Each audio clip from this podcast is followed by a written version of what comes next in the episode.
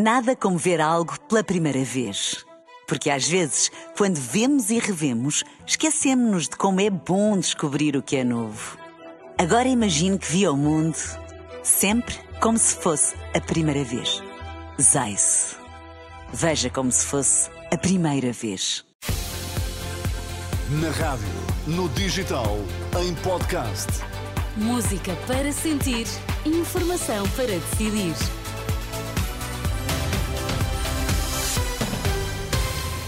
Altura agora para atualizarmos toda a informação aqui na Renascença. Vamos saber quais os títulos em destaque.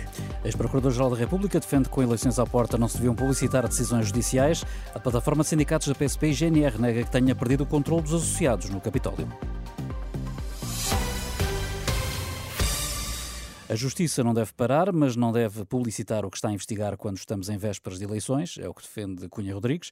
O antigo Procurador-Geral da República afirma que, se ainda estivesse em funções, não deixaria que qualquer decisão fosse publicada antes das eleições. É evidente se, na véspera de eleições, tivesse conhecimento de uma decisão, eu diria para não a publicarem antes das eleições. Decidia Uma era... coisa, uma coisa são as decisões e uma coisa é a publicação. E hoje há uma grande confusão no nosso país sobre a publicação e sobre as decisões. É um problema da comunicação social. José Cunha Rodrigues, antigo Procurador-Geral da República, na Alfândega do Porto, onde participou no Congresso Pacto Social. O porta-voz da plataforma que junta os sindicatos da PSP e associações da GNR admite que fugiu às regras a concentração de polícias esta segunda-feira à noite junto ao Capitólio, num protesto não autorizado, mas em declarações à Renascença insiste que foi ordeira a concentração e recusa que tenha havido falta de controle por parte da plataforma de sindicatos. Não houve uh, perda de controle, porque mesmo que tendo havido esse desvio, as pessoas têm o seu espaço de liberdade no sentido de procurar defender os seus direitos. E não parece ainda assim que tenham sido ultrapassadas linhas vermelhas. E, portanto, os polícias não tiveram comportamentos censuráveis. Uh, o que há a, ter havido é um desvio, um pequeno incumprimento daquilo que é uma mera comunicação prévia à Câmara Municipal. Como digo, foi uma manifestação ou uma deslocação ordeira, urbana e, no limite, sem qualquer tipo de apologia à violência. Bruno Pereira, porta-voz da plataforma que junta os sindicatos da PSP e associações da GNR, ouvido por Marisa Gonçalves. Entre quinta e sexta-feira, as temperaturas vão cair em oito distritos do norte e centro de Portugal continental e há até previsão de queda de neve, o que leva o Instituto do Mar e da Atmosfera a colocar os oito distritos sob aviso amarelo. Viana do Castelo, Braga, Vila Real, Bragança, Porto, Viseu, Guarda e Castelo Branco. O Porto faz esta quarta-feira, na Liga dos Campeões, as honras de abertura à jornada europeia das equipas portuguesas. Taremi ilusionado é baixa confirmada para a recepção ao Arsenal. Sérgio Conceição define a solidez defensiva como essencial perante o poder de fogo da equipa londrina e a tarefa é complicada, Ribeiro Cristóvão. É difícil, mas não é impossível a tarefa do Futebol do Porto amanhã, frente ao Arsenal, no reatamento da Liga dos Campeões Europeus.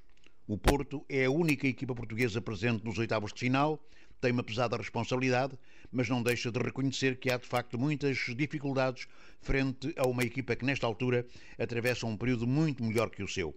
A equipa do Arsenal, nesta altura, está no terceiro lugar da classificação, com menos 3 pontos do que o líder da tabela, o Liverpool, e menos 1 do que o Manchester City.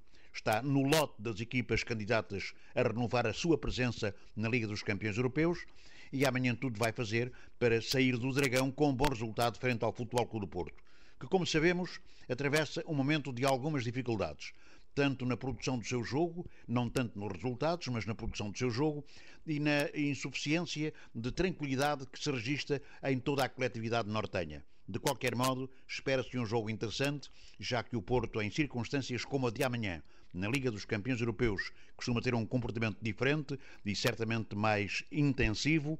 Espera-se que o Futebol Clube do Porto consiga um bom resultado, mas colocando todas estas dúvidas, porque joga frente a uma equipa que está bem cotada, que tem ambições na Liga dos Campeões Europeus e que certamente vai tentar fazer o melhor possível um resultado interessante no terreno do seu adversário.